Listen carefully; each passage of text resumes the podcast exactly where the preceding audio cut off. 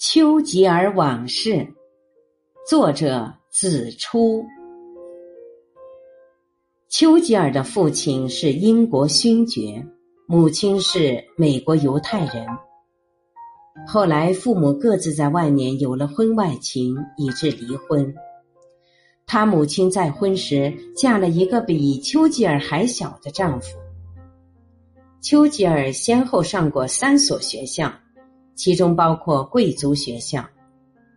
他在学校的成绩和表现之差，使他未能从任何一所学校顺利毕业。青年时期的丘吉尔报考桑赫斯特皇家军事学院两次被拒绝，第三次，他父亲的关系和金钱起了作用，他终于得偿所愿。毕业后，他成了。《每日纪事报》的一名随军记者。一八九四年到一九零零年，他参加了几次在英国殖民地古巴、印度和苏丹的战争。一八九九年，第二次布尔战争中，他作为战地记者进入南非。在一次小部队作战中，丘吉尔极力说服指挥官进行一次火车行进侦察行动。这是一次毫无意义的愚蠢的行动。火车被敌人前后夹击，导致全体将士被俘。被俘后，丘吉尔成功越狱，逃到英国使馆，并于一九零零年三月回到英国。他写了很多战地报道，用夸大、渲染、不实之词，把自己描绘成英勇无比的战斗英雄。越狱事件使丘吉尔闻名全国，成为名噪一时的大英雄。他抓住时机步入政坛。一九零零年十月，代表保守党参选的他当选议员，从此。开始了长达六十一年的政治生涯。三年布尔战争结束后，知情人士才透露，当时的真实情况并非丘吉尔所写的那样。丘吉尔展现在世人面前的婚姻非常美满幸福，他与妻子克莱门蒂娜。相伴近六十年，伉俪情深。可是，英国历史作家迈克尔·希尔顿在查阅牛津伯德莱恩图书馆的阿斯奎斯家族档案时，却发现了一段丘吉尔年轻时鲜为人知的三角恋。这一段隐秘的历史颠覆了丘吉尔的高大形象。原来，他曾为了自己的政治前途，利用过一个少女真挚的感情。丘吉尔一九零零年十月初入政坛以后，并不顺利。一九零五年一月，被保守党取消了党员资格，他转而加入了反对党。一九零七年，他结识了财政大臣。阿斯奎斯二十一岁的爱女维奥莱特，当时阿斯奎斯已经被选定为首相坎贝尔班纳曼的接班人，所以巴结阿斯奎斯的人排成了长龙。丘吉尔以自己的风流倜傥、成熟干练，赢得了维奥莱特的芳心。此时，阿斯奎斯已被任命为新一届首相。沉浸在爱河里的维奥莱特请求父亲提携丘吉尔。你应该重用温斯顿。向来疼爱女儿的阿斯奎斯满口应允。你无需担心温斯顿的前途，他将得到重用，被安排到关键职位上。随即，丘吉尔被任命为英国商业大臣，号称世界第一强国最年轻的内阁成员，真可谓志得意满、风光无限。丘吉尔取得事业上的成功后，维奥莱特满以为接下来他该向自己求婚了。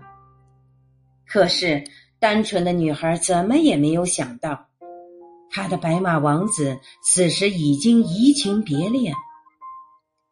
就在阿斯奎斯当选首相一个月前，丘吉尔在一次晚宴上结识了苏格兰艾尔利伯爵的外孙女儿，二十二岁的克莱门蒂娜，并爱上了她。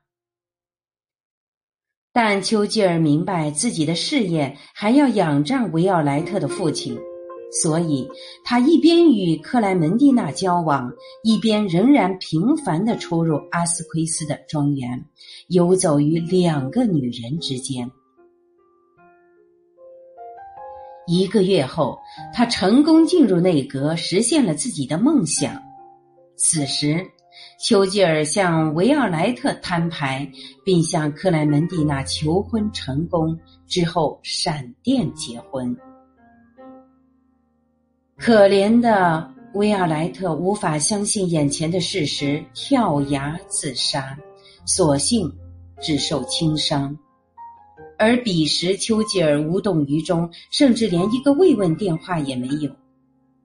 此后，丘吉尔的政坛之路一帆风顺，分别以军需大臣和英国首相的身份，帮助自己的国家打赢了两场世界大战。至于他和两位女性的情感纠葛，则被小心翼翼的掩盖了。维奥莱特即便在自传《我眼中的丘吉尔》里，对跳崖事件也只字未提，公众以为。他只是伟人的红颜知己。丘吉尔嗜烟酒如命，严重缺觉，性格暴躁。他一生酷爱味道浓烈、品质优良的哈瓦那雪茄，每天至少要抽十支。捷克总统泽曼曾经说过：“希特勒是素食主义者。”不喝酒，不抽烟，而丘吉尔是酒鬼、烟鬼，食肉。希特勒输了，丘吉尔却赢了。丘吉尔每日要喝掉一瓶威士忌，两瓶香槟。一九四零年夏天，丘吉尔在北非前线视察，与蒙哥马利一起去餐馆吃饭时，丘吉尔问蒙哥马利。你喝什么酒？蒙哥马利答道：“水。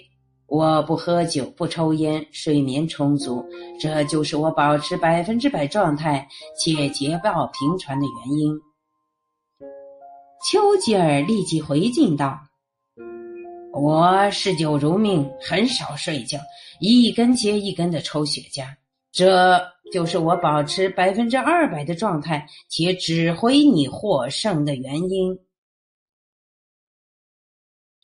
哈瓦那雪茄现在有一个著名的品牌，就叫丘吉尔。据说这是当年专门为丘吉尔设计的一种大号雪茄。丘吉尔对雪茄痴迷到了令人无法想象的地步。为了乘飞机时在四千五百多米的高空也能享用雪茄，他还特制了一种飞行氧气面罩。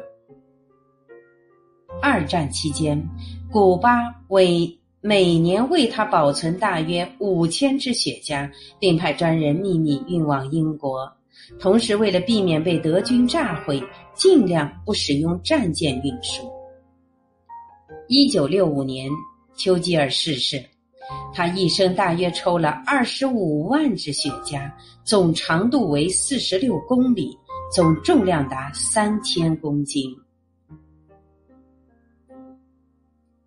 我是主播零点，欢迎关注，谢谢您的收听。